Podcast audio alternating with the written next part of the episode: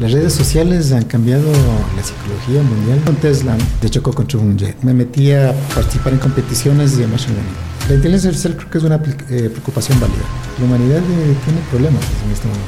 Vamos a perder control, podría ser el fin de la humanidad. La siguiente es una conversación con José Solórzano, un ingeniero en software especializado en inteligencia artificial. Graduado de la Universidad Wichita State University, cuenta con una sólida formación en ingeniería en software y una profunda comprensión de los principios de Machine Learning. José se ha convertido en un gran maestro de las competiciones de Kaggle. Actualmente José trabaja con Good AI, una empresa ubicada en la República Checa, como ingeniero en Deep Learning. La misión de Good AI es desarrollar inteligencia artificial general o una superinteligencia lo más rápido posible para ayudar a la humanidad y comprender el universo. En este podcast exploramos el emocionante mundo de la inteligencia artificial, abordando temas como el viaje de los datos, el impacto de la IA en la medicina y la interacción humana, y el futuro de la computación cuántica. Únanse a nosotros mientras discutimos los desafíos y oportunidades de desarrollar sistemas avanzados de inteligencia artificial y las consideraciones éticas que conlleva. Este es el podcast de Charlie Sebastián y ahora amigos les presento a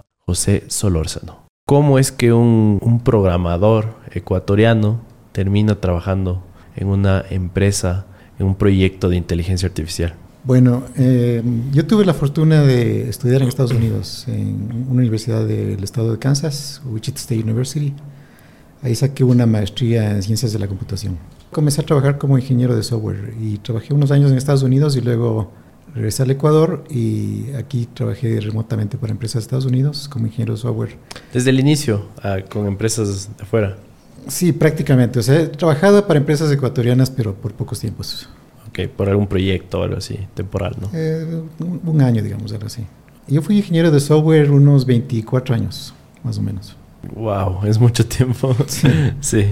En los últimos 10 años de mi carrera de ingeniero de software me dediqué a aprender lo que es machine learning. Me encanta esa palabra porque muchas personas creo que la malinterpretan. Entonces, ¿qué, ¿qué es machine learning? O sea, machine learning o aprendizaje automatizado en español. Se refiere a, un, a, una técnica que se utiliza para hacer lo que se llama inteligencia artificial. O sea, inteligencia artificial, hay muchas maneras de hacerlo. Una, por ejemplo, es la inteligencia artificial simbólica, que es lo que se hacía antes, y ahora se utiliza mucho el machine learning. El machine learning es básicamente una manera de enseñarle a una computadora a resolver tareas, pero sin programarlas específicamente cómo, cómo se debe resolver la tarea.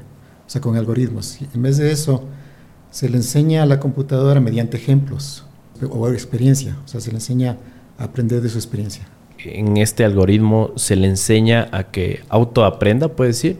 No necesariamente, porque se puede hacer el aprendizaje antes y luego una vez que se ha hecho el aprendizaje ya deja de aprender y simplemente hace lo que se llama inferencia. Por ejemplo, el interés de empresas como OpenAI y liberar productos como el chat GPT, el 3.5, que es el libre, es porque justamente los prompts de la gente, es lo que le está enseñando a su mismo modelo, le está haciendo más potente, ¿no? Todos estos inputs que le damos los seres humanos. Sí, eso es eh, porque eh, OpenAI tiene utiliza un algoritmo que se llama Reinforcement Learning from Human Feedback ok. O sea, es eh, aprendizaje de refuerzo con uh, input, input humano. Sí, ajá. Un tipo, pero este es un tipo de machine learning, ¿o no? ¿O es otra cosa? o sea, el modelo GPT-3 o GPT-4 eh, tiene un entrenamiento previo que costó 10 millones de dólares. Ok. Entrenaron al modelo que es un modelo inmenso de... GPT-4 tengo entendido que es 200 mil millones de parámetros, ese es el rumor. 200 mil millones de parámetros. ¿Y qué, es un parámetro? Las redes neurales tienen parámetros y un parámetro se podría decir que es el análogo en el cerebro a una sinapsis. Una sinapsis eh, desde, desde mi cancha sería como la interacción entre... Es la conexión entre dos neuronas. Entre dos neuronas, perfecto. Ya, ese sería un parámetro. en una red neural artificial es eh, un poco diferente, o sea, tiende como, como que fueran neuronas, pero en realidad la implementación no es neuronas, es, es una matriz. Simplemente es una analogía. Sí, es, una, es una, analogía, más o menos se entiende así, pero no, no hay neuronas artificiales en realidad. Hay capas en la red neural artificial y cada capa se podría entender como que hay muchas neuronas, pero en realidad solo es una matriz que tiene n inputs y m outputs. Y se puede hacer una comparación con este rumor de que tiene 200 mil millones con un cerebro humano, tal vez. De hecho, el cerebro humano tiene, lo voy a tener que dar en...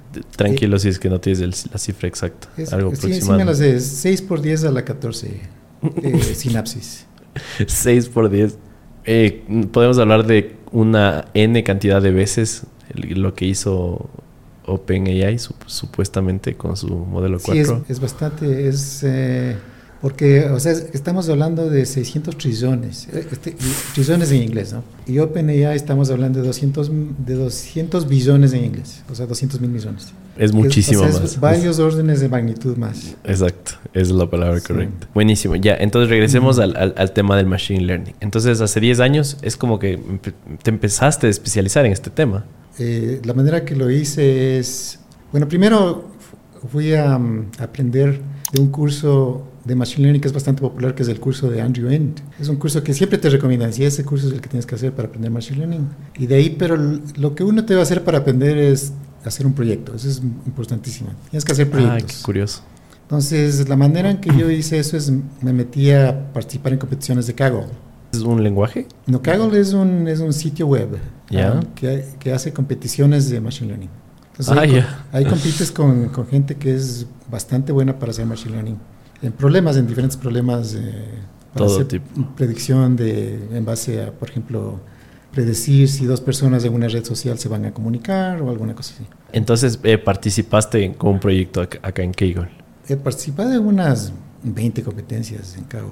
¿Y cómo, te, Ah. cómo te ha ido? Bastante bien. En como nueve competencias he estado en el tope 10%. 10%. En dos competencias he ganado un premio, uno de los premios. ¿Y, Sí, ¿Y qué tan competitivo podrías describir? ¿Qué es la experiencia? ¿Bastante? bastantísimo y es eh, súper interesante. Es una manera bastante entre- entretenida de aprender.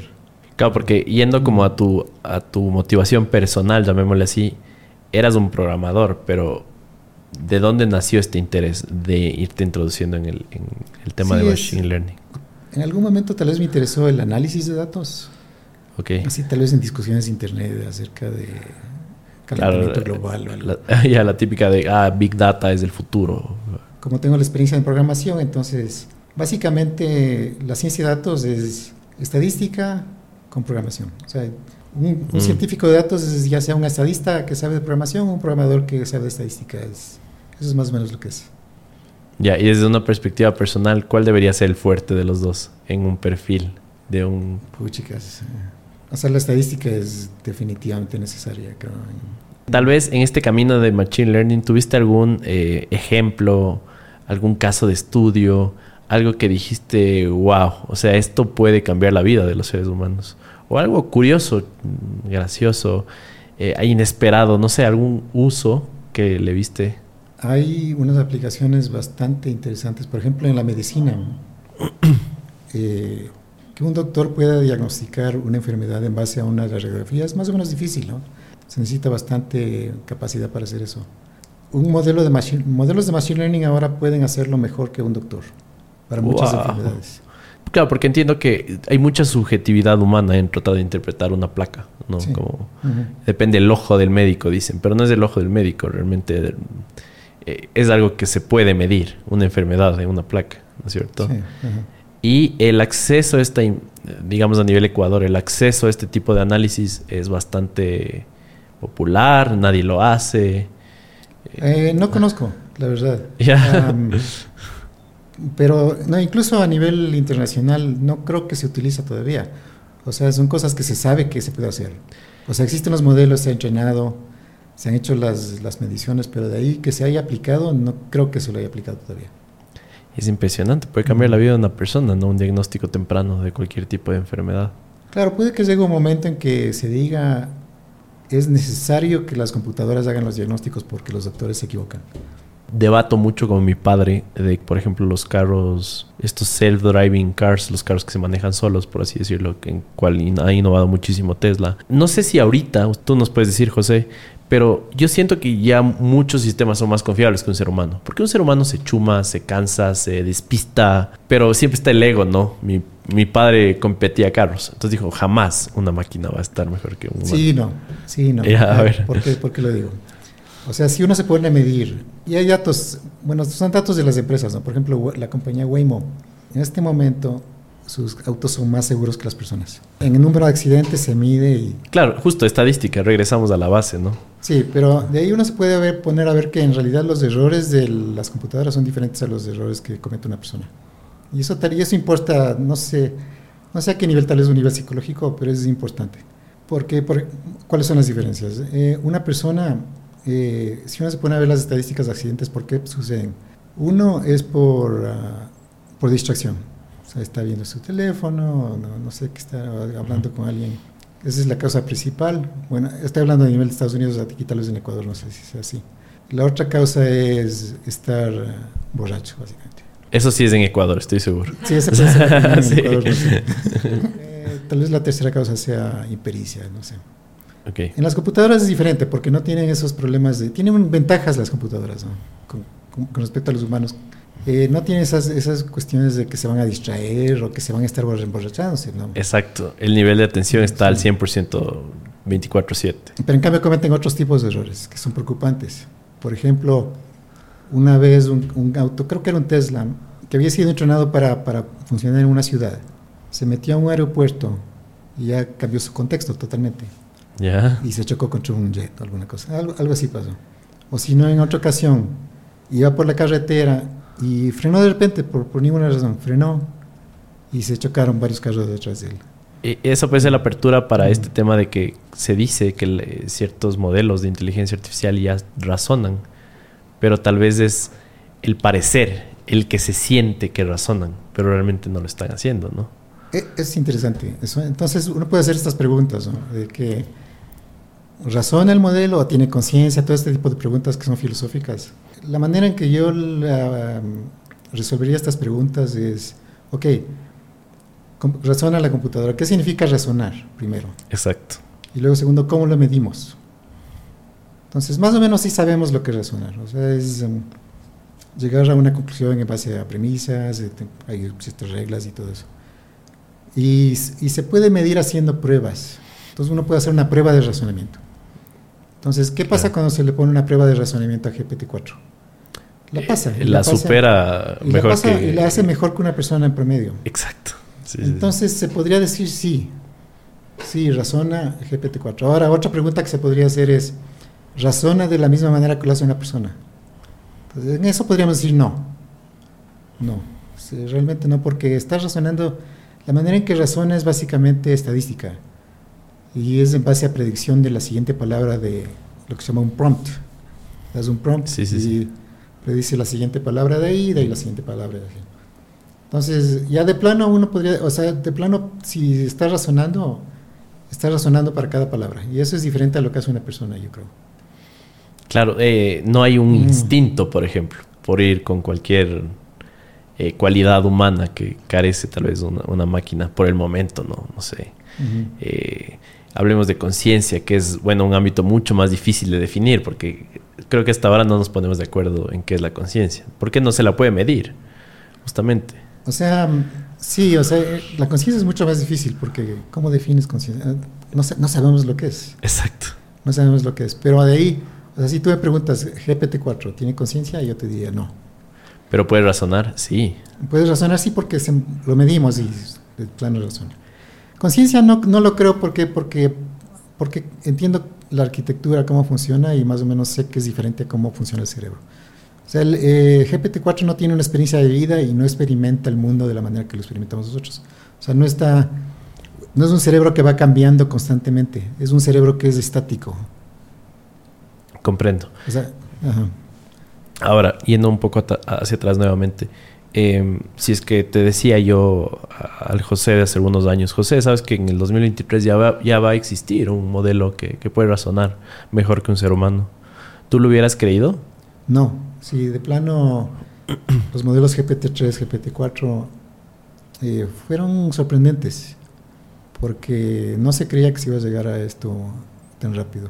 O sea, tiene sus deficiencias y hay críticos de la inteligencia artificial que dicen, no, eso todavía no, no es realmente inteligencia comparable con humana. Y sí, es verdad, o sea, no, no llegan a, en muchas cosas hay, hay algunas diferencias. También hay que, entender, hay que entender un par de cosas. Uno es que de plano son modelos que ya superan a los humanos en algunas cosas, en algunas áreas. Eso es un hecho. Es de hecho. Claro, puede que tengan sus deficiencias en otras áreas, sí. Pero es igual con cualquier tecnología. Entonces, por ejemplo, cuando, cuando se inventó el, el avión, No es que el resultado era vamos a hacer una máquina que vuela exactamente igual que un pájaro. Ese no era el punto. Y, y, bueno, regresando a este camino, empiezas a estudiar Machine Learning, vas a estos concursos Kaggle, te va súper bien. Sigues trabajando como programador, que ya a un nivel profesional, ¿qué estabas haciendo estos últimos años? En, hace dos años cambié de carrera, básicamente. Eh, y ahora soy eh, Machine Learning Engineer, o sea, ingeniero de Machine Learning. Y trabajo para una empresa en la República Checa que se llama GoodAI. Y tenemos proyectos de investigación de inteligencia artificial y algunos productos también. ¿Qué están haciendo en GoodAI? El producto en el que yo trabajo es un juego eh, que se va a llamar AI People. Estamos pensando en que tal vez salga a finales de este año. Y es básicamente un juego en el que el jugador va a interactuar con personajes del juego que son manejados con modelos de lenguaje. Y, o sea, interactúan en sí, tienen vida social, etcétera, etcétera. Justo eh, mi novia es, es fan de los Sims. Para la gente que no sepa, es como un. Es un simulador de, de, vida. O sea, a ver, uno tiene su casita, construyes, diseñas, vas a trabajar, tienes tus hábitos, tus cosas. Pero eh, tienen como una personalidad bastante clara eh, los otros miembros del juego. Eso es como un programa nada más, no, no tiene nada de inteligencia ni nada. Mm. Podemos decir que es algo así, pero con estos otros personajes son tienen su propia inteligencia, podríamos decirlo. Estos personajes van a tener una, una biografía, tienen una biografía de corto plazo y una de largo plazo, o sea, tienen, implementamos una memoria, entonces van a recordar las interacciones que tienes con ellos y, y van a tener... Um, la idea es que uno va a poder definir, el jugador va a poder definir, que quiero más o menos que pase lo siguiente, o sea, como una historia. Y o, ese, es el plan ahorita, ¿no? O sea, no... cómo, va evolucionando. Y, José, ¿qué estás mm. aportando tú en, este, en, el, en el diseño, en la estructura de este juego? Eh, yo trabajo bastante con los prompts de los modelos de lenguaje. Ya. Mm. Y estos prompts, claro, eh, funcionan supongo que bastante parecido a un prompt que uno ingresa en un chat GPT, ¿no? Eh, es un poco más complejo porque, porque se necesitan prompts para, por ejemplo, las acciones que va a tomar el, personaje en el juego. Entonces dice, dado esto, eh, se puede hacer una descripción de la acción en lenguaje natural y luego eso hay que traducirlo a, a lo que se hace en el juego, por ejemplo. Ese es un ejemplo. ¿Cuáles son como los retos que vamos por, el principio. Eh, ¿Cuál es el propósito de este juego? O sea, que sea entretenido para el jugador. ya, y supongo que hay muchos retos éticos también al hacer este tipo de juegos. Eh, les voy a dar un ejemplo. Digamos que hay una persona que se llega a tener demasiada inmersión en el juego, ya, y se siente como, como que está adentro, que es parte de la idea, ¿no? Eh, no sé, se empieza a enamorar de un personaje, empieza a involucrar su vida personal. ¿Cuál es su opinión sobre este tipo de, escenarios? Sí, supongo que se pueden dar, pero... Y bueno, con la tecnología siempre pasan estos problemas. Por ejemplo, las redes sociales han cambiado la psicología mundial de una manera asombrosa. Completamente. Y es como una droga cuando se tiene el like o el dislike. Claro, están diseñados para generar una cantidad de dopamina Increíble. Y, en realidad y las empresas no, no, se preocupan porque el propósito de una empresa es ganar plata. Sí, hay un estímulo. No, es, no, es, preocuparse de que, cómo va a afectar psicológicamente el, producto de las personas. ¿no? ¿Qué otros productos hacen en Good AI? hay otros proyectos, hay un proyecto de drones, que es básicamente utilizar drones para seguridad. Y los drones se comunican entre sí, interactúan de seguridad, ¿en, ¿en, qué sentido? ¿Como una policía aérea? ¿Algo así?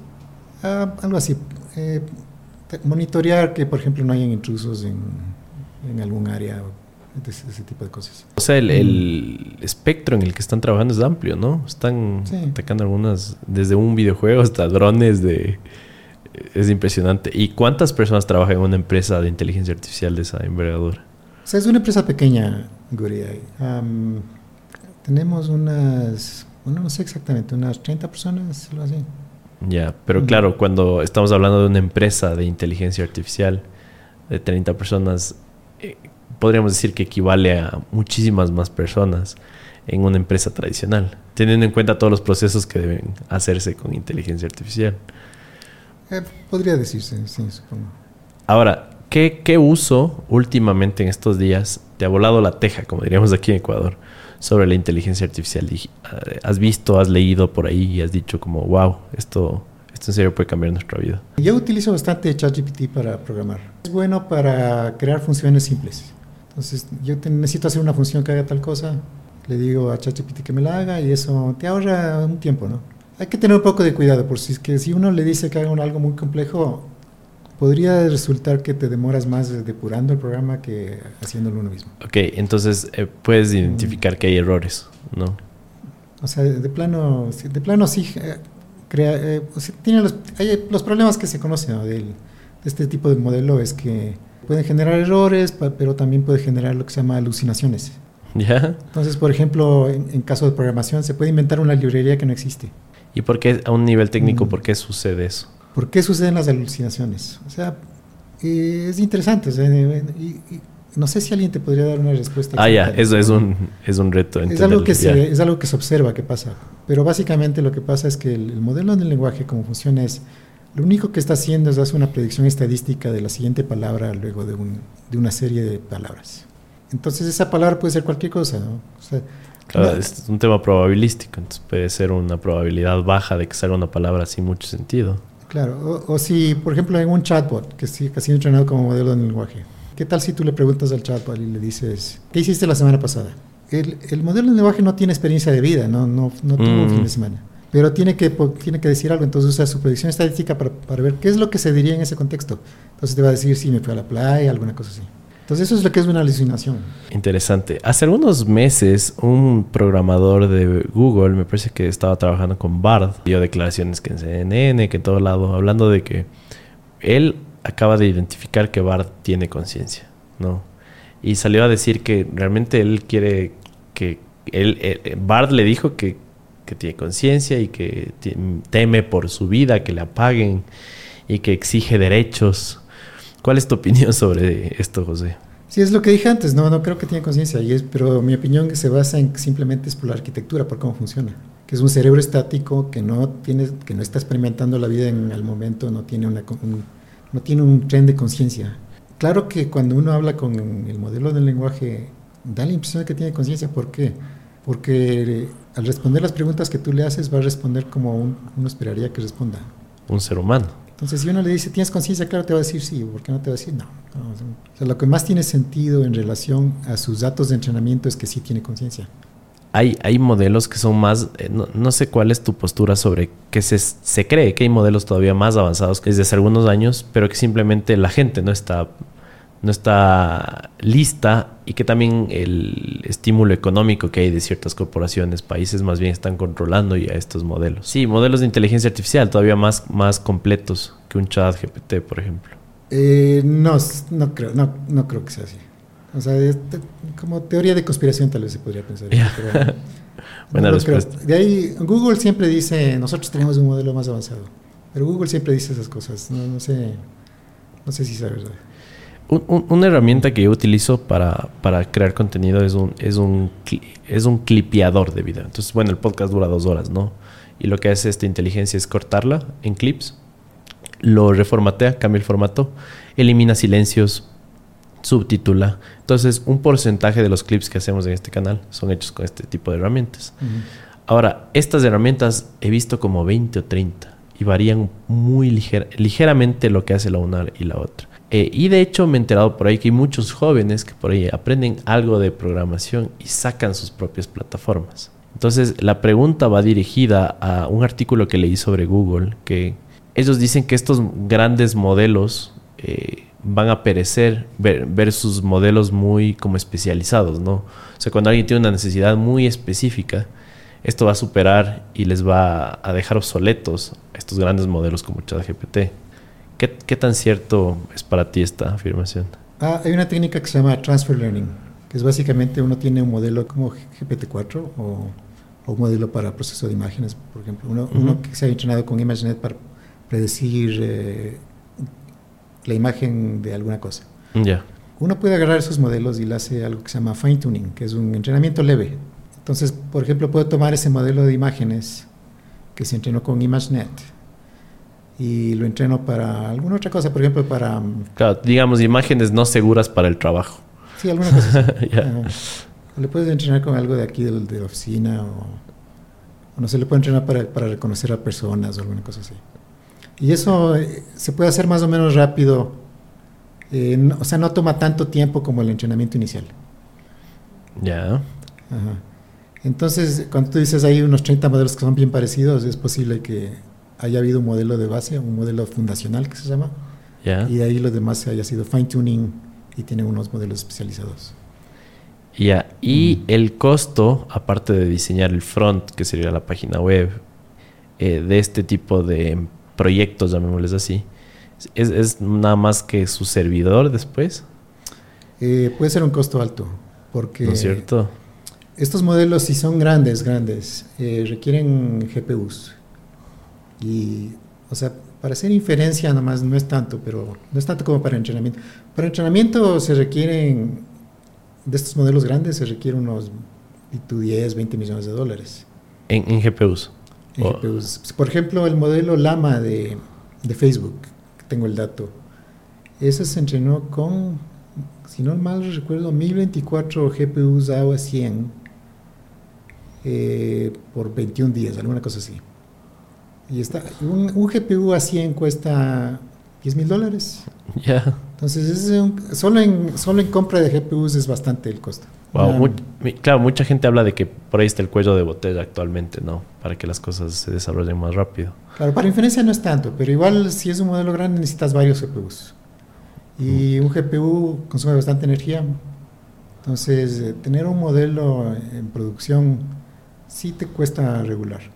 O sea, te cuesta, tal vez te cueste un poco menos de lo que cuesta usar eh, el API de, OpenAI. Bueno, depende, ¿no? Porque lo que pasa es que si uno utiliza el, el API de OpenAI, ah, solo pagas cuando lo usas. Pero si lo tienes en hosting, ahí tienes que pagarlo, tienes, tienes que pagar el hosting de- del GPU todo el tiempo. Entiendo que muchas empresas, bueno, son poquitas, ¿no? En Ecuador están utilizando justamente este API de ChatGPT para convertirlo en su chatbot. Eh, ¿Qué tan fácil es hacer esto? Es facilísimo y una manera súper fácil de hacerlo es preguntarle a ChatGPT, es escríbeme el código para llamar al, al API de OpenAI. Y eso es todo. Mm, Claro, es, sí, Bastante del trabajo. Wow. Eh, a un nivel ya de más de ego, de carrera profesional, em, ¿sientes que podría ser reemplazado tú o el trabajo que haces por una inteligencia artificial? Puchicas, esa es una pregunta súper difícil y, o sea, como que pienso que podría ser o podría no ser. En este momento no es tanto un peligro, porque eh, estos modelos sí pueden servir para escribir un poco de código y ese tipo de cosas, pero el rato que se necesita ver todo un sistema, planear hacia el futuro y todo eso, es- en ese tipo de cosas no te puede ayudar. Incluso si le dice, si uno tiene que explicarle cómo cambiar parte del código, incluso eso ya es difícil, porque no, eh, dado el contexto de un modelo en el lenguaje, no se le puede decir, ok, aquí, aquí está todo el código del, sistema y, y cámbiame esta parte. Simplemente no, no estamos a ese nivel todavía.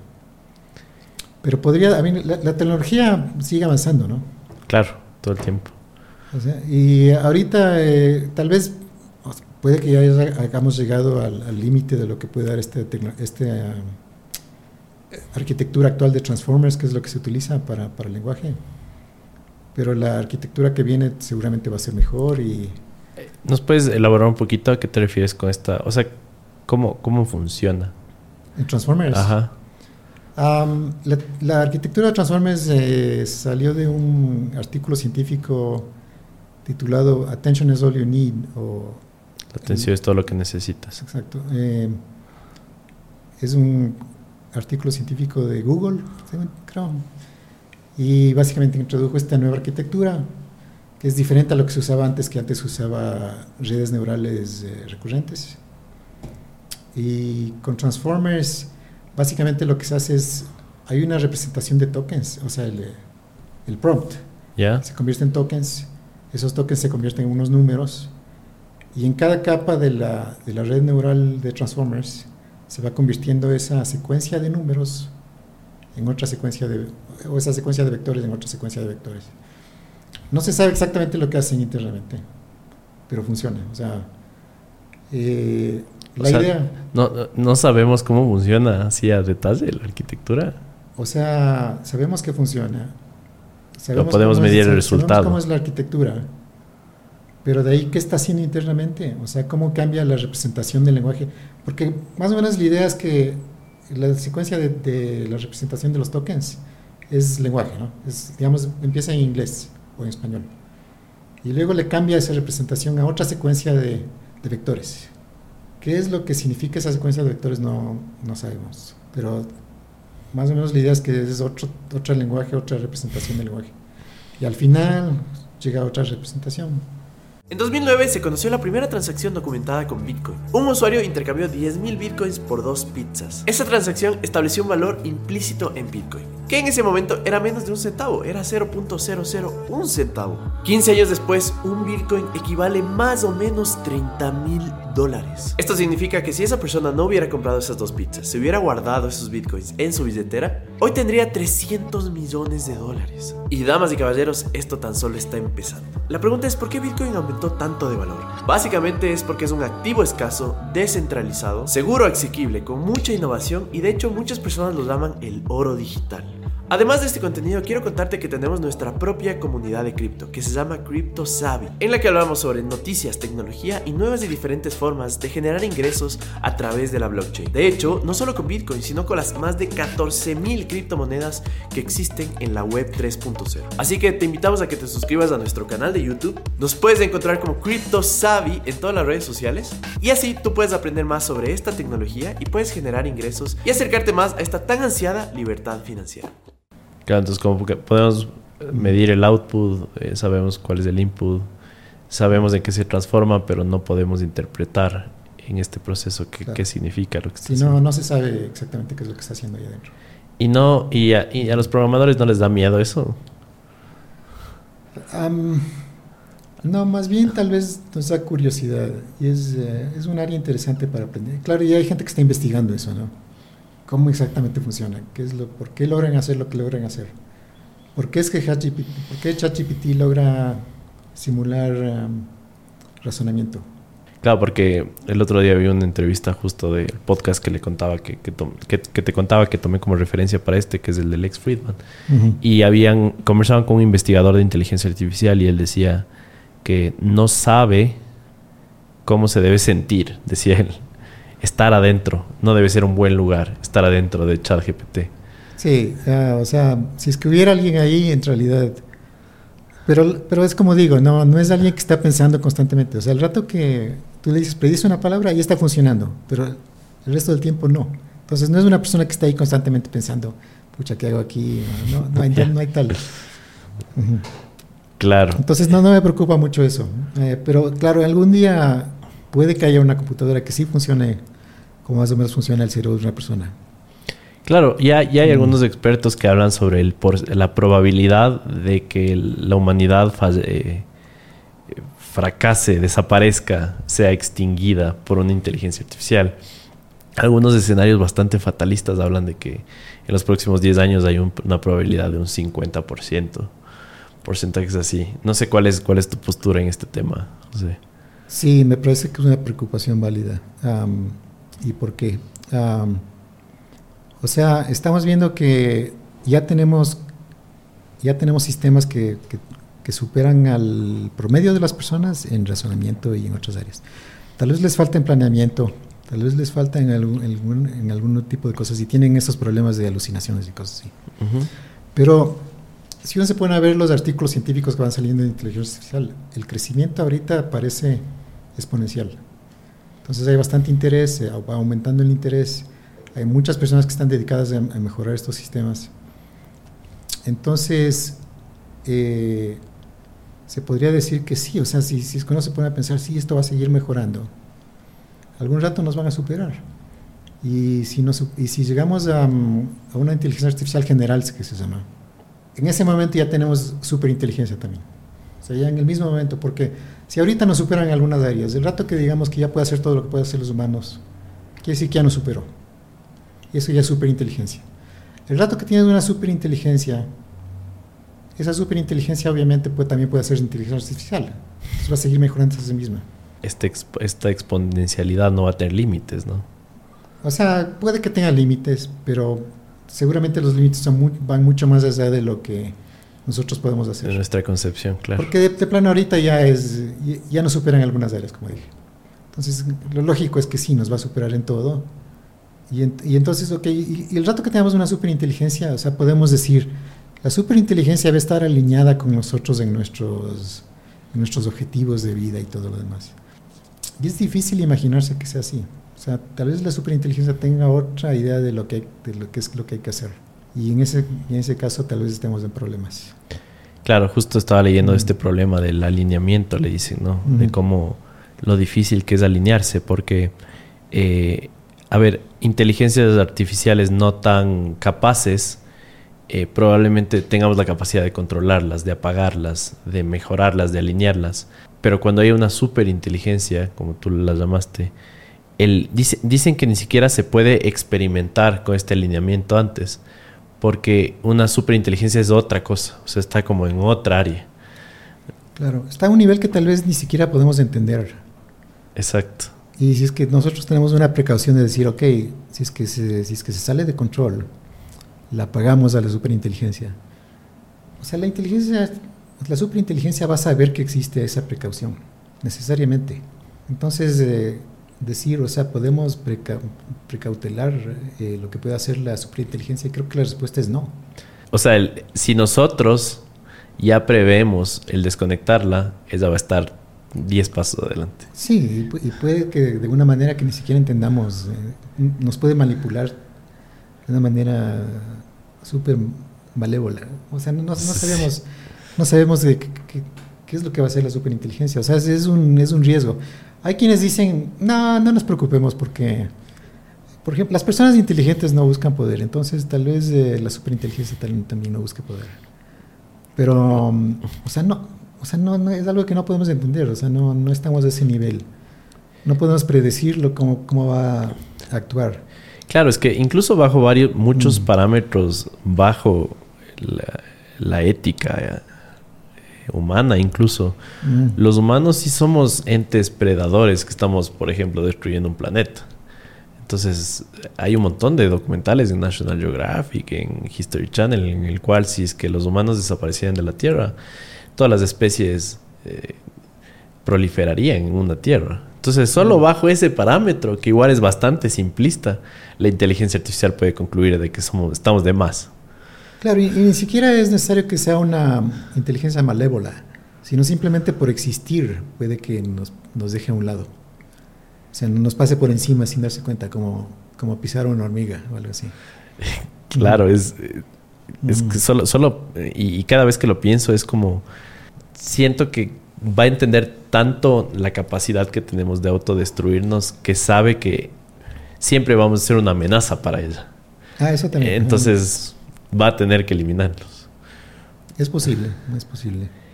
Ahora, eh, supongo que también, dejando de ser un poco fatalista, que podemos hablar horas de eso, eh, también hay, hay las posturas en las cuales no va a pasar esto, ¿no? Pero supongo que está relacionado al tema de que hay que resolver este, este problema del alineamiento, ¿no?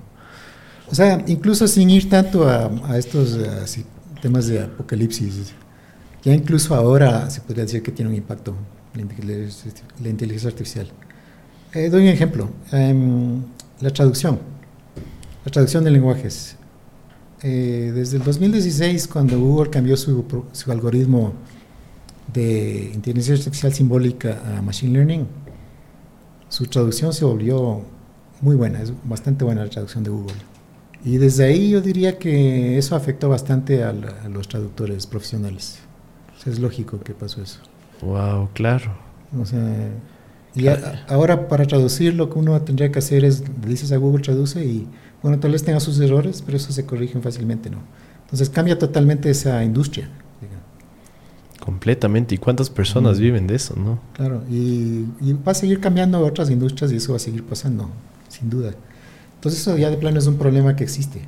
Hay muchos otros problemas que de plano ya existen, que son a corto plazo y ni siquiera hay que pensar en cómo nos van a dominar las computadoras. Sí, sí, sí, completamente. Y hay que ir pensando en otras cosas, por ejemplo, los deepfakes. De hecho, va a servir para generar desinformación, no, no cabe duda. No, y he visto en mm. TikTok, en... hay canales que se dedican a monetizar el hacer deepfakes con artistas conocidos. Y ahorita. Y no se diga que igual, o sea, viendo lentamente, poniendo pausa, todavía se reconoce algo raro en la imagen, pero estamos a meses, diría yo, de que ya sea irreconocible, ¿no? Entonces, sí, estos problemas creo que hay que tomarlos en serio y es como una analogía sería la, el cambio climático. Entonces, así como, y, y, se debe hacer algo a nivel de gobiernos, no es cuestión de decirles a las empresas, por favor, piensen en nosotros y traten de no no entrenar modelos que sean más fuertes de GPT-4, como se trata de hacer. Eso nunca va a funcionar, decirle a las personas que por favor eh, dejen de desarrollar. No, las empresas van a seguir desarrollando. Entonces... No podemos, no podemos hacer un consenso, estamos de acuerdo. Siempre va a haber un alguien por ahí. las regulaciones se tienen que hacer a nivel de Estado y yo diría a nivel de las Naciones Unidas. Así como existe el panel internacional del cambio climático, a nivel de Naciones Unidas debería haber el panel internacional de la inteligencia artificial. Eh, es que es, impresionante la velocidad a la que avanza esto, que ni siquiera hay la, el, ímpetu para tener este tipo de iniciativas que son indispensables, diría yo, en este punto de la vida. indispensables. A un nivel local, entiendo, en tu día a día, mm, eres una persona que va a la panadería, tienes tu abogado, eh, no sé, ¿qué, ¿qué consejo le podrías decir o qué tipo de carreras tú prevés que deberían ya empezar a ver otro tipo de, dedicarse a otra cosa. Eh, partiendo justo del mejor ejemplo que dijiste, un traductor. Definitivamente en el 2023 no es algo que debíamos, debemos hacer, especializarnos como traductores. O sea, las industrias que van a ser más afectadas eh, sorpresivamente van a ser las industrias de conocimiento, eh, industrias creativas, dibujar, diseño gráfico, ese tipo de cosas increíble, ¿no? Como esta concepción que tenemos, no, la inteligencia artificial es inteligencia, no hay creatividad detrás. Es, como, no sé, un, estereotipo que tenemos. Pero hay un montón de herramientas que utilizo todos los días y presiento que es, hasta más creativa que un ser humano, ¿no? O sea, para algunas cosas sí, pero, o sea, también vemos que no puede hacer escritura de alto nivel. O sea, no. Te puede escribir bien GPT-4, pero no va a escribir como Gabriel García Márquez. Es, Ah, De hecho, o no, va a poder hacer un ah, análisis político de la coyuntura actual. O sea, no, eso no existe todavía. O sea, diría en ese sentido, los escritores todavía pueden pensar que estamos a salvo. ¿Abogados? Todavía puede, pueden... Eh, hay, un caso específico que te puedo dar. En Estados Unidos, en Nueva York, a unos abogados se les ocurrió, vamos a escribir un, documento legal, no sé, tal vez era para algún caso se les ocurrió decir a ChatGPT, escríbenos el documento legal. Y lo presentaron a la corte tal como, tal como se los dio ChatGPT. Y resulta que tenía, por este, este problema de alucinaciones, tenía unas citas inventadas, tenía unos casos inventados que no existían. Y creo que les pusieron una multa de 5 mil dólares por, haber usado ChatGPT. Entonces, en este momento ahí existen esos problemas. Hay que más o menos entender para qué son buenos los modelos de lenguaje y para qué no. Y, bueno, entonces, o sea, como te digo, en algunas áreas, para los escritores, para los programadores también, si es que eres un programador eh, eh, senior, eh, no creo que te afecte todavía. O los junior. Un programador junior tal vez sí. Claro. ¿Recomendaría a alguien que se meta a estudiar programación en este momento? Tal vez no. wow. Y ese es un problema grave. Fuertes declaraciones. sí. Un problema grave porque supongamos que, porque mucha gente debe estar pensando eso, los jóvenes deben estar pensando eso. O sea, si ChatGPT ya puede programar mejor, mejor que yo, ¿para qué me voy a meter a programación? ¿Qué lo voy a hacer? Y, supongo, y de aquí a 10 años, ¿qué va a pasar? Cuando no haya programadores, cuando no haya gente que se esté metiendo a la programación. Y, y más allá de eso, ¿qué pasa en el momento en que dependamos mucho de la inteligencia artificial para todo, para todo lo que sea técnico? Y no haya gente que tenga las capacidades técnicas para entender lo que hace la inteligencia artificial. Claro, es como que todo el mundo de la noche a la mañana dejemos de cocinar y nos llegue por, por un delivery la comida. siempre. hasta por ahí podría llegar un apocalipsis leve, digamos. Eh, claro. Sin darnos cuenta de que nos acostumbramos a que las máquinas hagan todo y de repente hay algún problema, alguna cosa y, y no sabemos qué hacer. Claro. sería un paso hacia atrás, ¿no? Bastante importante. Eh, por ahí carreras un poco más tradicionales a nivel Ecuador, eh, contabilidad. Ah, de plano. sí, eh, aunque los modelos de lenguaje no son buenos para hacer matemática. Ah, no son buenos. No, si tú le dices a un modelo de lenguaje de, a ver, hazme esta suma o... algunos ejemplos te puedo dar. Claro que con GPT-4 le mejoraron un poco, le entrenaron, pero no es, los lenguajes, modelos de lenguaje no son para eso, porque como te digo, predicen la próxima palabra. Entonces es, es un problema difícil mm, estar haciendo matemática con tokens. No, no, es, no es una manera ideal de hacerlo. Eh, claro que al modelo de lenguaje tú le puedes decir, en vez de hacer la matemática, escríbeme un código. Escríbeme un código de JavaScript o Python. Que resuelva este tipo de problemas. Que te resuelve el problema, entonces ahí tú corres el código y ese sí te da la respuesta exacta. Esa es la manera correcta de hacerlo. entonces sí, de hecho, contadores. Eh, me imagino que hay alguna cuestión en la contabilidad que requieres ver documentos grandes y todo eso y tal vez... Claro, la parte, cruzar con la parte tributaria, supongo. Entonces, eh, me imagino que tal vez pueda ser igual que en las otras carreras, como te digo, que a cierto nivel sí, pero dentro de ya ver un sistema más grande y todo eso. Claro, el tema de mm. arquitectos, ingenieros civiles. Sí, no, no conozco mucho, pero Sí, supongo que, debe ser igual. O sea, hasta cierto punto, te, o sea, te puede ayudar de plano. O sea, y es, y es una buena idea aprender estas tecnologías. Porque el arquitecto que sabe usar la tecnología le va a ir mejor que el que no sabe usar la tecnología. Justo ah, eh, hablaban de que el, el, manejar bien, el promptear bien un chat de GPT puede aumentarnos unos 40 puntos de IQ. O sea, es como que pasas de ser un ser humano común y corriente a un casi un genio. Sí, puede ser. Si, uno, si uno sabe qué pedirle y cómo pedirle, ¿no? No, si de plano GPT-4 en una prueba de inteligencia te saca 155. Claro. Entonces, claro, si estamos en un 115 puede ser. Claro, y, la otra cosa con GPT-4 que le diferencia de los humanos también es que tiene todo el conocimiento de la humanidad. O sea, tú le puedes preguntar de mecánica cuántica, le puedes preguntar cómo hago un yapingacho, lo, lo que sea. Me encanta ese, ese contraste entre la pingacha y la, y la física cuántica, pero es cierto. Tiene todo el conocimiento de la humanidad y es, es muy diferente de una persona en cómo funciona. Mm. Claro, es. Eh, ahora, tocaste un tema súper super interesante. Si es que puede manejar eh, la receta de un yapingacho y explicar en términos simples física cuántica, ¿vamos a necesitar el Internet? Eh, ¿Cuál es tu postura? Por el momento sí, por, estas, por estos problemas de alucinaciones, porque muchas veces la información que te da es incorrecta. Y eso hay que tomar en cuenta. O sea, no hay mm. que confiarse de lo que dice. Es bueno para darte sugerencias, por ejemplo, sugiéreme qué preguntas puedo hacer en un podcast. Me imagino que las has hecho. Sí, sí. Ah, es bueno para ese tipo de cosas. Pero si le, si le pides un dato concreto, es mejor chequear. Y yo todavía uso Google. Y todavía, todavía hay necesidad de usar Google y Stack Overflow y todo eso. Toca validarlo con papers, con, algo un poco más confiable. Pero es, es, un, ¿creerías que es un tema de tiempo nada más? Eh, puede ser, eh, dependiendo de cómo mejora la tecnología, sí. Claro. Em, y, qué va a pasar con, empresas como Google, no? Su principal eh, revenue e ingresos provienen de los ads que corren en el buscador, por ejemplo. Sí, eh, Google se da cuenta de esto, ¿no? Y por eso también están tratando de competir con OpenAI y van a sacar sus modelos que dicen que son mejores, pero no se sabe.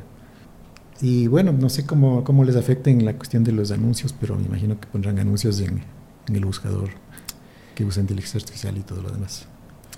¿Cuál, eh, no sé si tienes algo de conocimiento en el tema de la computación cuántica? Eh, y, y si tienes alguna postura en cómo puede chuta, juntarse la computación cuántica con, la inteligencia artificial? Eh, creo que todavía no se sabe eso, pero eh, la computación cuántica lo que va a permitir es que se pueda correr mucho más procesos en paralelo. Eh, o sea, es, muchísimo más rápida que, la computación de ahora. Y, y, gran parte de la dificultad de hacer inteligencia artificial es en cuánto tiempo se demora entrenar un modelo, eh, qué tan rápida es la inferencia y todo eso. Y claro, entonces se podría pensar que tal vez la computación cuántica nos puede ayudar con eso, pero creo que todavía no ha llegado al punto en que se pueda aplicar de manera práctica. O sea, las computadoras cuánticas que existen son muy pequeñas todavía. Pero, pero hay otras áreas que son eh, que van en ese sentido. Eh, porque las computadoras que usamos ahora son digitales, ¿no? Y el cerebro no funciona de una manera digital. Y el consumo de energía del cerebro es... El cerebro consume 20 vatios de energía. claro, no es, no es nada. Es, es, poquísimo. Un GPU A100 consume 300 vatios.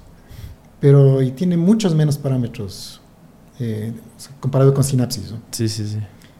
Le estaba calculando que la diferencia de, de eficiencia en consumo de energía por parámetro es como 100.000 veces menos eficiente que un cerebro en un GPU. Es pues, bastante menos eficiente. Entonces, eh, una, un área que se podría investigar es hacer, utilizar computadoras análogas, analógicas para para hacer inteligencia artificial, para implementar redes neurales básicamente. Y también hay empresas que, se están, que están sacando unos chips que se llaman chips neuromórficos, que es básicamente implementar una red neural en un chip. Entonces, por ahí podría bajar el, el uso de energía de, para inteligencia artificial. Eh, Elon Musk lanzó hace unos años una empresa que se llama Neuralink, debes haber escuchado de ella la cual él dice que a medida que la inteligencia artificial se va haciendo más inteligente, em, tenemos que eliminar cuellos de botella si es que queremos tener chance de sobrevivir frente a ella. Entonces la postura de esta empresa es básicamente que quiere implementar un chip en nuestro cerebro en el cual tengamos acceso a inteligencias, internet y podamos eliminar el cuello de botella de estar leyendo un libro, eh, cosas así. No sé cuál, cuál es tu postura sobre este tipo de proyectos. Sí, no. La, la verdad es que como que da miedo ese tipo de, cosas. O sea, no sé cómo puede afectar al cerebro que uno se ponga un chip de una computadora.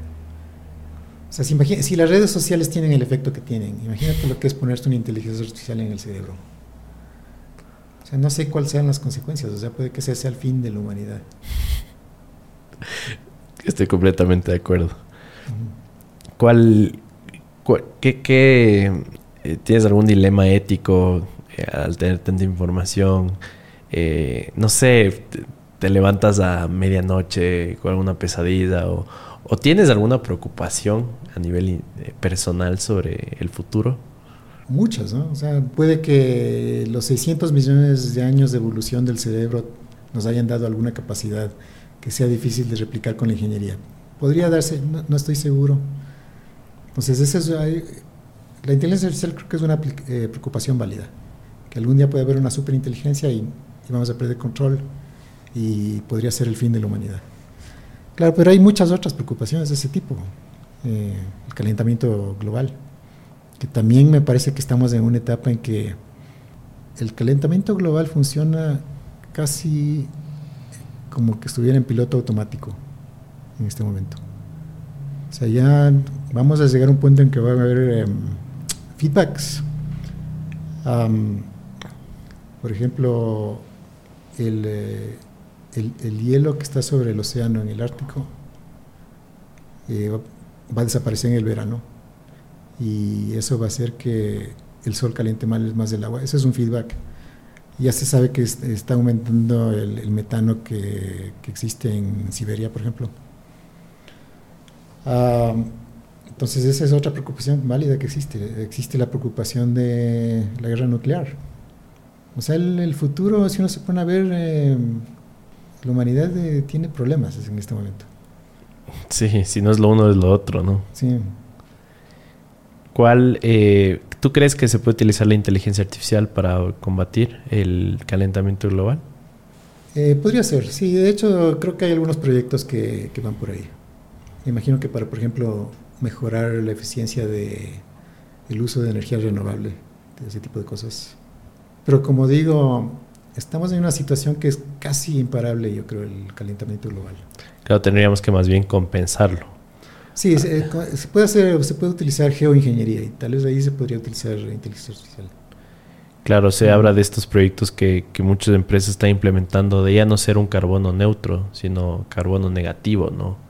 O sea, estas empresas que están absorbiendo el carbono de la atmósfera. Sí, pero es eh, bien difícil porque, eh, o sea, si uno se imagina lo que es eh, crear carbono, o sea, poner carbono en la atmósfera y quitar carbono en la atmósfera, poner carbono en la atmósfera es, mucho, es bien fácil. O sea, quemo un árbol y ya puse carbono en la atmósfera.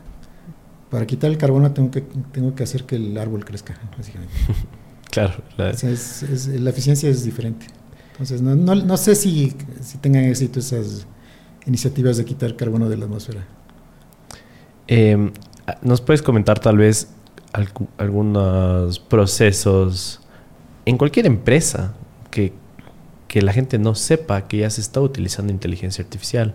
El otro día veía como Walmart, por ejemplo, utilizaba un sistema de inteligencia artificial para predecir eh, cuál iba a ser su demanda en percha y con ello, eh, bueno, sus costos iban al piso, de bodegaje, de aguantar el, crédito a sus proveedores, tanta cosa, ¿no? Que viene con calcular bien cuánto tenemos que tener en bodega.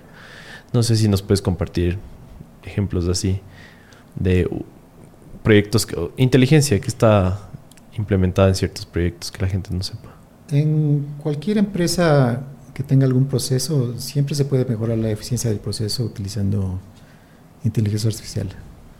O sea, siempre, siempre que se tenga datos, y las empresas tienen datos, ¿no? Entonces se pueden entrenar modelos que te ayuden a predecir mejor lo que va a pasar.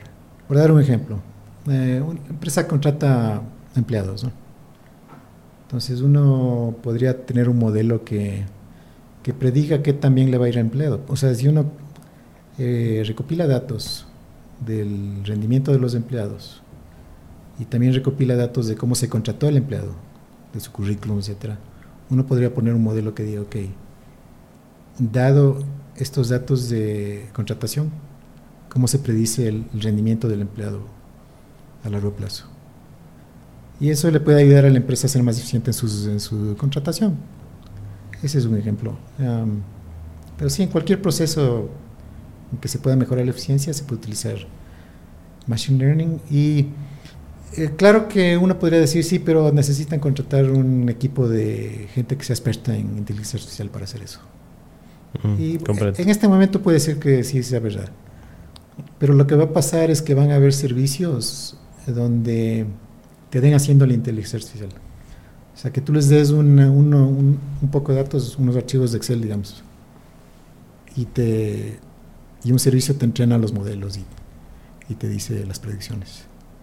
Ya, eh, al, mm. al, decir esto, que siento que es una industria igual que, que tiene muchísimo potencial, eh, medio que se contra, contrapone al argumento de que tal vez no deberían estudiar programación. ¿Quién va a hacer esto? ¿Va a ser un ser humano? ¿Va a hacerlo las empresas que ya están en el medio? Um, o sea, estudiar inteligencia artificial tal vez es buena idea en este momento. Ok. Me parece. Sí. O sea, ¿qué más? Aparte de, o sea, tal vez eh, tener trabajos manuales sea más seguro. Porque eso es lo último que, que va a alcanzar la inteligencia artificial, me parece. Mm, entiendo. Eh, que, que, requiera mucho el uso de nuestras manos. Sí, le, le. de plano. Porque una computadora no te puede tender la cama, no puede lavar los platos. Todavía. Todavía no. sí. O sea, puede que ya, y, por ejemplo, Tesla está construyendo un robot, no sé qué también les vaya, pero, pero están ahí intentándole. Y esos son problemas súper difíciles. Sí, he visto servir, he visto servir un vaso de agua, es como el, el, nivel de motricidad que necesita un robot es altísimo. Claro, y eso, y se le podría entrenar a un robot que haga eso, pero va a ser bueno solo para eso. claro. Y ahí entrenarle para que sea, para que generalice. O sea, el hecho de que no, no vemos robots caminando por la calle. Tú no vas por la calle y ves, ah, un robot caminando. No, no existe eso. ¿Por qué? Porque es un problema súper difícil.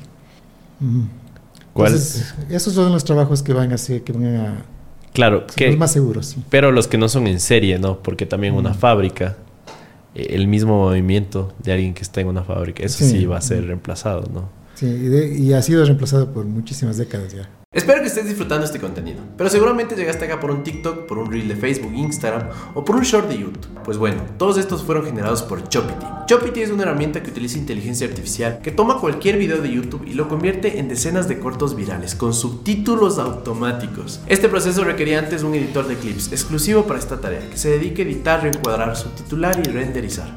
Esto me tomaba horas, incluso días de trabajo. Ahora lo puedes hacer 10 veces más rápido tomas un enlace del video que quieres de tu canal de YouTube o de otro canal, pilas que de hecho aquí viene una idea gratis para hacer plata, que lamentablemente el 98 de personas no saben qué es, pero puedes buscar videos largos de YouTube, videos de nicho como de finanzas, cocina, pérdida de peso, ganar dinero en línea, viajes, etc. Tomas este URL de estos videos, pegas el enlace del video en Chopity, lo das clipear y se generan decenas de clips. Hace su magia. Esta inteligencia artificial analiza y selecciona partes interesantes destacadas de los videos. Yo he generado cientos de clips en esta plataforma y todavía no puedo creer cuántas horas de mi vida y dinero he ahorrado. Y de hecho he generado dinero. Les dejo un enlace en la descripción de este video para que puedan aprovechar de esta increíble plataforma y que puedan llegar a sus metas económicas mucho antes. Pilas. ¿Sientes que industrias que más bien mantengan una, una mano de obra humana eh, tengan, tengan un futuro. Te voy a dar un ejemplo. la marca Ferrari todavía se jacta de hacer muchas cosas a mano. Carros enteros a mano, ciertas líneas. Sí, la empresa Ferrari hace cosas a manos porque eh, tienen ganancia al hacer eso. O sea, la empresa siempre va a buscar sacar una ganancia. O sea, no, no, le, no le va a interesar el, aspecto social ni nada por el estilo. O sea, su obligación es tener una ganancia. Entonces, y parte de la ganancia es reducir costos. Y reducir costos ya sea es pagarle menos a sus empleados o eliminar a sus empleados. Entonces, si tienen la oportunidad de eliminar a los empleados, lo van a hacer. Ok. Claro, pero yo sí siento, eh, cambiemos de ejemplo, que, que, va a haber valor a futuro en experiencias que se van a mantener eh, siendo humanas solo por la simple humanidad en sí. O sea, como... Eh, te voy a dar un ejemplo, como yo con mi novia eh, cultivamos muchos espacios libres de redes sociales, de pantallas, de todo esto, ¿no? El conectarnos con la naturaleza, cosas así, ¿no? Donde no va a estar presente una inteligencia artificial. Yo presiento que sí van a haber algunas industrias que van a florecer. Van a ser muy poquitas y muy contadas, ¿no? Porque siempre se va a hacer más rápido, más barato, mejor las cosas con inteligencia artificial. O sea, siempre podría haber em, actividades humanas que, aunque eh, las computadoras lo hagan mejor, igual los humanos lo van a seguir haciendo. Por ejemplo, en 1997 la computadora Deep Blue venció a, Kasparov, mm. que era el campeón del mundo de ajedrez. Pero eso no quiere decir que la gente dejó de jugar ajedrez. Lo siguen haciendo. Claro que sí. Igual, y utilizan las inteligencias para entrenarse más bien ahora, ¿no? Claro. Y igual ahora también, por ejemplo, hay Mid Journey, que puedes hacer unos, unos dibujos bastante interesantes. Pero me imagino que van a seguir, que siguen habiendo artistas, ¿no? Claro, diseñadores, todo. Claro. O sea, eso puede seguir habiendo de alguna manera, no sé. Pero en, términos de cómo funciona el capitalismo, las empresas siempre van a tratar de eliminar sus costos, ¿no? así funcionan las cosas. Claro, es como... Eh, eh, es el, el, estímulo capitalista, es, es, donde vivimos y mientras las cosas sean más baratas, más rápidas, mejores, siempre, siempre va a correr hacia allá. Em, ¿Tienes alguna película favorita eh, distópica, eh, fatalista? Eh, ¿Te gusta el, cine la ciencia ficción? Hay tantas películas de las cuales la inteligencia artificial está presente, ¿no? No sé si nos puedes compartir ahí. Sí, me encantan las películas de, de distopia. Ya. Y hay algunas de inteligencia artificial, por ejemplo, hay... Uh, iRobot con Will Smith. Buenísimo. Y es interesante al final, porque ese es un ejemplo de una superinteligencia, se podría decir, ¿no? Al final Vicky es una superinteligencia y explica que ahí se ve el problema de, falta de alineamiento. Completamente. Porque Vicky al final explica que eh, su entendimiento de las tres leyes de Asimov eh, había cambiado y lo había interpretado como mi deber es proteger a la humanidad. Y como la humanidad son autodestructivos, no me queda otra que controlarlos. Claro, para la gente que no sepa las leyes de Asimov, no sé si te las sabes de memoria.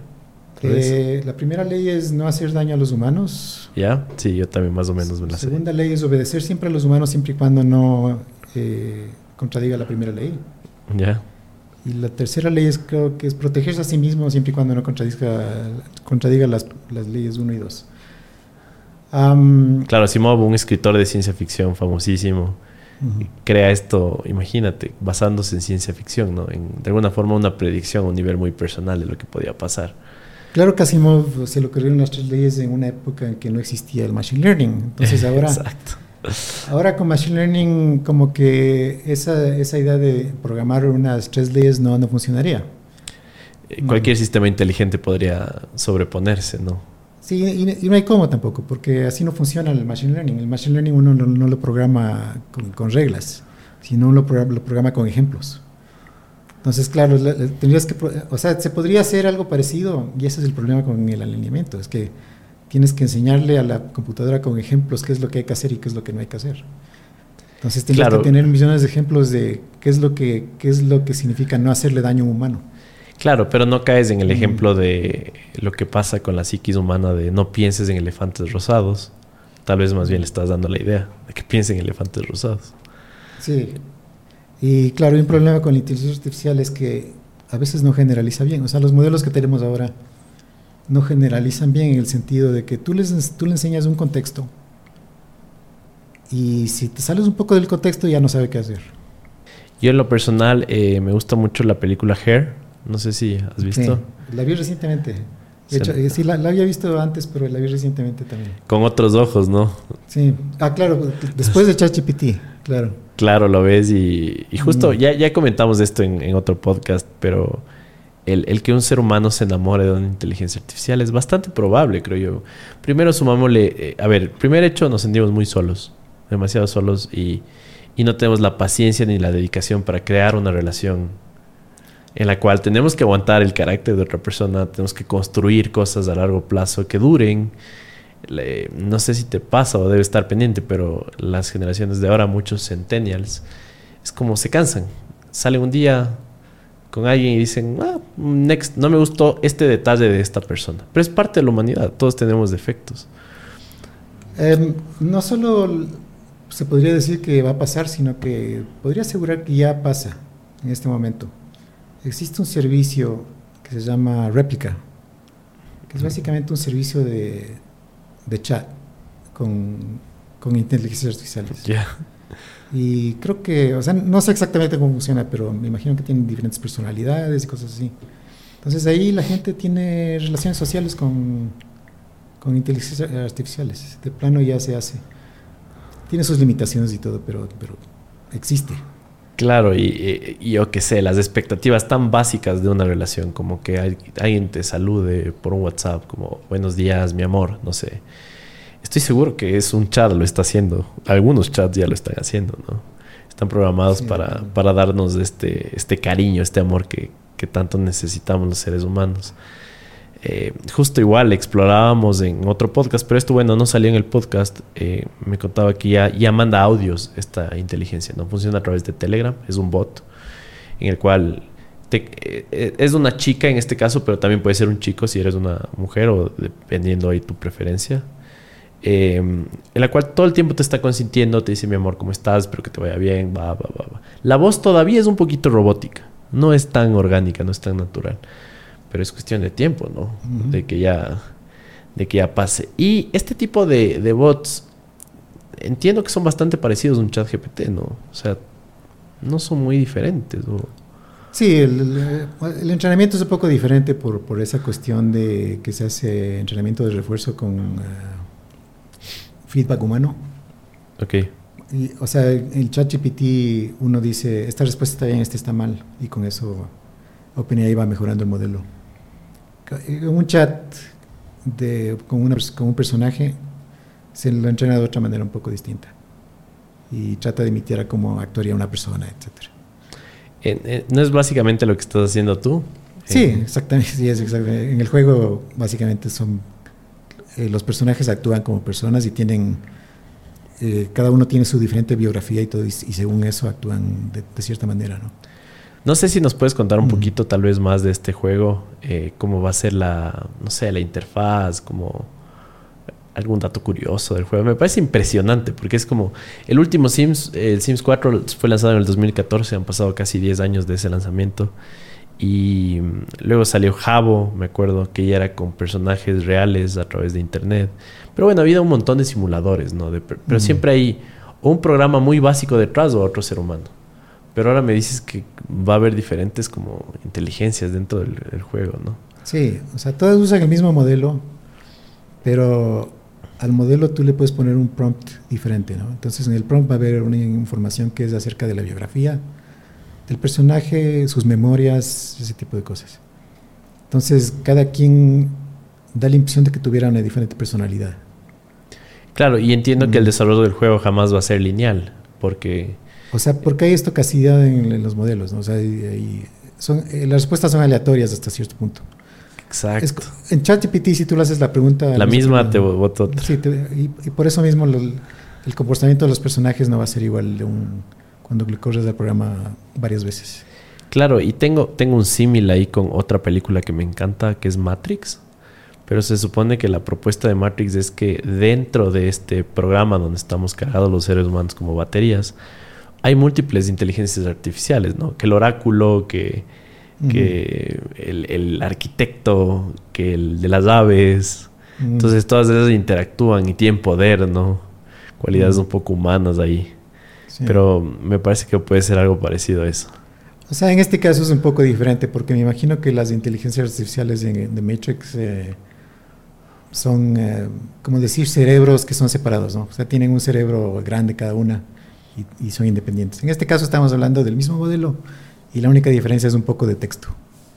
Ah, ok. ¿Este texto lo ponen ustedes o puede ponerle uno mismo? Eh, hay, de las dos formas. Entonces hay algunas biografías que las ponemos nosotros, pero también el, el usuario va a poder crear su propia historia. eso es lo que estamos pensando en este momento, que el usuario pueda decir, quiero crear una historia que se trate de lo siguiente. Y ahí los, y los personajes van a tratar de actuar esa historia. Wow, qué cool. Em, no sé si igual nos puedes dar como algún, alguna otra peli que, que, creas que puede suceder. Yendo igual al lado distópico, siempre Terminator es un ejemplo bastante bueno, ¿no? Que Skynet un día se va a activar y será el fin de la humanidad y la lucha contra los... No sé si hay alguna otra película que nos puedes recomendar. O sea, Terminator en realidad es, es la película típica que uno se pone a pensar. Sí, sí, sí, completamente. Es básicamente la idea es que es un virus que se, que se apodera de todo el Internet. ¿Puede pasar eso?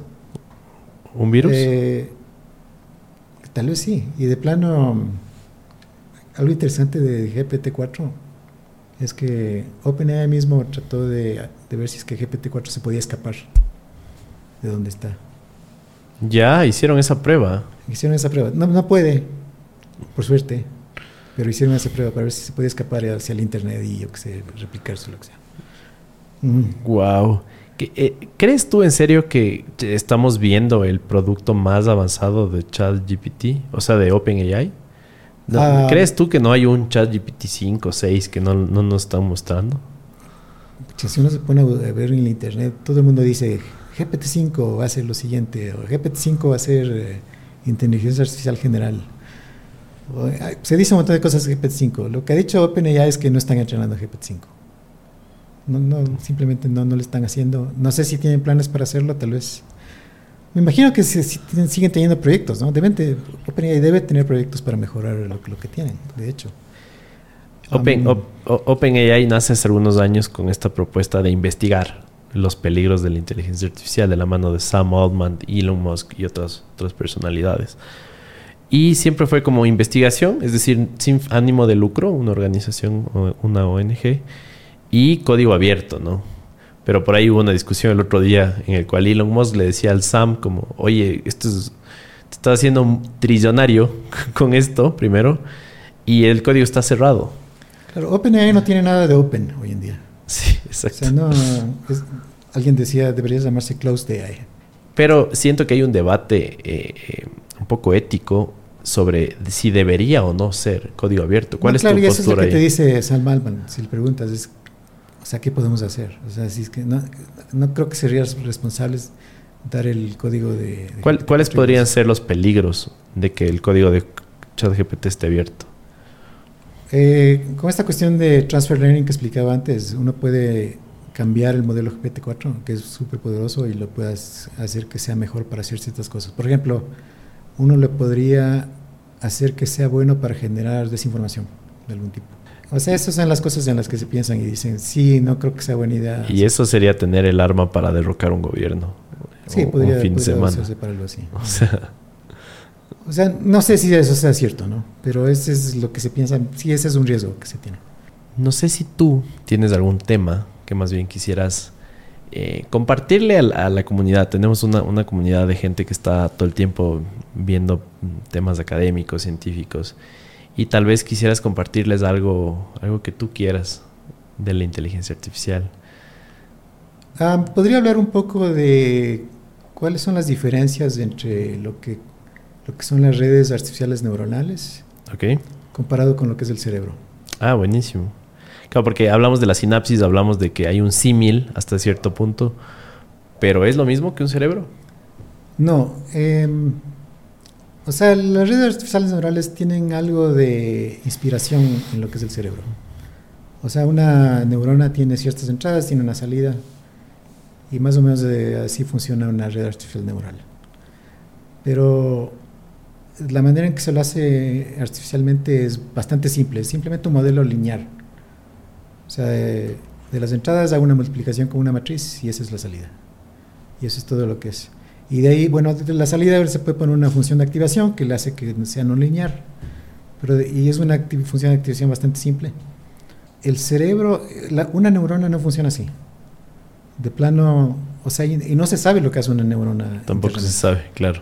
Es Solo hay un corrientazo ahí. es una cuestión compli- complicada. Y hay- hubo un estudio en el 2021 donde agarraron una, una neurona y le pasaron unas entradas y vieron la salida y trataron de replicar ese funcionamiento de la neurona con una, con una red artificial neural. Y lo pudieron hacer con una, con una red artificial neural de 5 a 8 capas. O sea, el funcionamiento de neurona es bastante complejo. Por ahí podemos empezar a, a ver que eh, hay, hay ciertas ventajas que tenemos en ese sentido. O sea, hay que ver que el cerebro, el cerebro humano, eh, no ha evolucionado desde que existen los humanos, ¿no? sino desde mucho antes. Claro. Son como 600 millones de años de evolución. Entonces, uno se podría pensar, ¿se puede replicar eso con ingeniería? Bueno, no sé, o sea, puede que sea algo muy complicado. ¿no? Claro que como dije, tal vez no necesitamos replicar exactamente lo que es el cerebro. De la misma manera que no, no es necesario replicar lo que es un pájaro para, para poder hacer una máquina que vuela. Pero ahí hay otras, la diferencia de energía que mencionaba. El cerebro es mu- mucho más eficiente en su, en su consumo de energía. Claro, dijiste 40 watts, ¿no? Ujú. No, 20, 20 vatios. Ah, 20, 20 vatios. O sea, eso es menos de lo que consume un GPU y un GPU tiene mucho menos parámetros.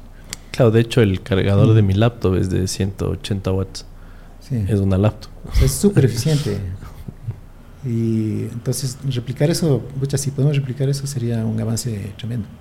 El cerebro humano también aprende muy rápido. Por ejemplo, tú le puedes dar a un niño de 5 años, le puedes decir, aquí está una foto de una jirafa. Digamos que nunca ha visto una jirafa en toda su vida. Desde ese momento va a poder reconocer cualquier jirafa. Ok, entiendo. Eh, y claro, una red neuronal, no. Una reunión neural le tienes que mostrar unas 100.000 jirafas de diferentes poses y todo para que aprenda lo que es una jirafa. Eh, justo, eh, a- a- estos les debe pasar que cuando están iniciando sesión en algún lugar, te pide estos captcha. ¿Captcha es? Sí. Cada vez son más complejos, ¿no?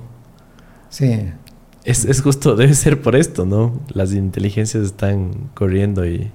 sí, o sea, de plano yo me imagino que ya se puede resolver con inteligencia artificial muchos de esos captchas. Son súper complejos ahora, no tienes idea, es como... Sí, llega un rato en que ya tal vez hasta las- para las personas. Sí, sí, a mí sí. me pasó el otro Sí. día, me equivoqué como tres veces para poder entrar. Sí, sí. O sea, es una, es una carrera y, es, y tal vez no se pueda ganar esa carrera contra la inteligencia artificial. ¿no? Llega un rato en que ya va a poder hacer más de lo que uno puede hacer. Entonces ya no se puede reconocer tal vez. Qué interesante conversar contigo, gracias, gracias en serio. No sé cuál, cuál es tu, tu predicción a un nivel muy personal de lo que va a pasar en los próximos años con la inteligencia artificial. Hemos hablado múltiples, en múltiples ocasiones en este podcast del tema, ¿no? Pero eh, estamos en el 2023. ¿Cómo le ves al mundo de aquí en dos años? Yo diría que en unos cinco años vamos a saber una de dos cosas. Una es la una posibilidad es que ya tenemos inteligencia artificial general y ya se han superado todos los problemas que tienen ahorita en cuanto a limitaciones las redes artificiales neurales. O la otra es que vemos que en realidad ya el problema es mucho más difícil de lo que habíamos pensado. Lo cual hasta cierto punto es medio bueno, ¿no? Sería, buenas, sería buenas noticias porque eh, de, plano la inteligencia artificial ya es útil, nos sirve para muchas cosas pero tal vez no podría llegar al nivel en que nos pueda superar y, eliminarnos por completo. Entonces, esta tal vez sería buenas noticias, que, se, que, que existe un límite que los 600 años, 600 millones de años de evolución del cerebro nos sirve de algo y no y hay algún ciertos aspectos de, nuestra capacidad de pensar que no se puedan superar y eso nos serviría, pero puede que no, puede que en realidad lleguemos a una inteligencia artificial general y como dije eso de plano ya significa que tenemos superinteligencia en ese momento. Wow. Y, de ahí ya no se sabe qué es lo que va a pasar. Y tal vez no sea bueno. ¿Qué, qué, le recomendarías a las personas que están escuchando, viendo este podcast sobre su carrera, sobre su familia? Eh, ¿Qué es esa información que, que tú, que sabes tanto sobre el tema, quisieras compartir con toda esta gente? Eh, lo que yo diría es, hay que aprender estas tecnologías es importante mantenerse encima de lo que, de lo que está pasando. Aprender a usar ChatGPT, aprender a usar las herramientas de generación de imágenes, ese tipo de cosas. Y utilizarlas en el trabajo, porque las personas que las utilizan van a tener una ventaja sobre las personas que no las utilizan. Yo creo que no solo eso, eh, sino que a, largo plazo el, dominar estas tecnologías van a hacer que todavía sean relevantes, seamos personas relevantes y útiles para la sociedad, eh, que nos especialicemos tal vez, que evaluemos si es que las cosas que estamos haciendo se están, eh, están siendo reemplazadas por inteligencias artificiales. Entiendo que muchos, muchas industrias están sufriendo por, por, su personal, porque está siendo sustituido a un ritmo alarmante por, por inteligencias, ¿no? Sí, entonces al mismo tiempo yo diría hay que concientizar a la gente, eh, hablar con las personas acerca de los peligros de la inteligencia artificial y no solo los peligros teóricos a largo plazo, sino las cosas que están pasando en este momento, que es de reemplazo laboral. Se puede haber precarización laboral donde te dicen Sí, como ya te ayuda la inteligencia artificial, entonces tu trabajo ya no vale tanto. Te vamos a pagar menos. La huelga, no sé si has estado pendiente de la huelga de actores. Sí. Imagínate, dicen que tenían como 10 escritores cada mini productora, que despidieron a 8, se quedaron con dos y con dos que ni siquiera son escritores, son prompteadores. O sea, promptean. No, y de plano lo que, porque como te digo en este momento la inteligencia artificial no te va a generar un, un buen script de alto nivel. No te va a generar un, un script que te haga una serie buena como decir eh, Stranger Things. No, no, te va a producir eso. Entonces, lo, pero lo que te van a decir es, ok, la inteligencia artificial va a escribir un script y tú lo tienes que arreglar. Entonces puede que el escritor le toque reescribir completamente el script. Y, pero igual le van a decir, no, pero tu trabajo es... Ya vale menos. Ya vale menos. Así es. Wow. y, podemos ponernos furiosos, resentidos, puede afectarnos nuestro ego, pero no nos queda más que adaptarnos, ¿no? Es el mundo en el que vivimos. Sí, pero creo que hay que concientizar, hay que pensar en estos temas, hay que resalto esta idea de que debería haber un panel internacional de inteligencia artificial. Creo que es importante que se haga cosas a nivel de Estado. No se puede estar esperando que las empresas nos den haciendo las cosas. Porque no, a la empresa lo que interesa, como digo, es ganar plata completamente. que, no puedo estar más de acuerdo contigo. Eh, bueno, para la gente que nos está escuchando, eh, quisiera seguir teniendo este tipo de conversaciones. Realmente soy muy afortunado de tenerle acá a José. No hay muchos expertos en este tema en Ecuador, pero si los hay, déjenme en sus comentarios, sus correos, sus perfiles, lo que sea. Eh, José, si quisieras tú que te sigan en algún lugar sobre lo que haces, alguna red social, sé que eh, haces muchos comentarios en muchas publicaciones en, en LinkedIn, que estás, ¿no? LinkedIn es una red que uso de vez en cuando. Ok. Casi todas las demás redes no. Ya. Casi nada. Uh, en LinkedIn es fácil encontrarme José Solórzano, Ecuador, y me encuentran fácilmente. José, qué gustas, en serio. Gracias por tu tiempo.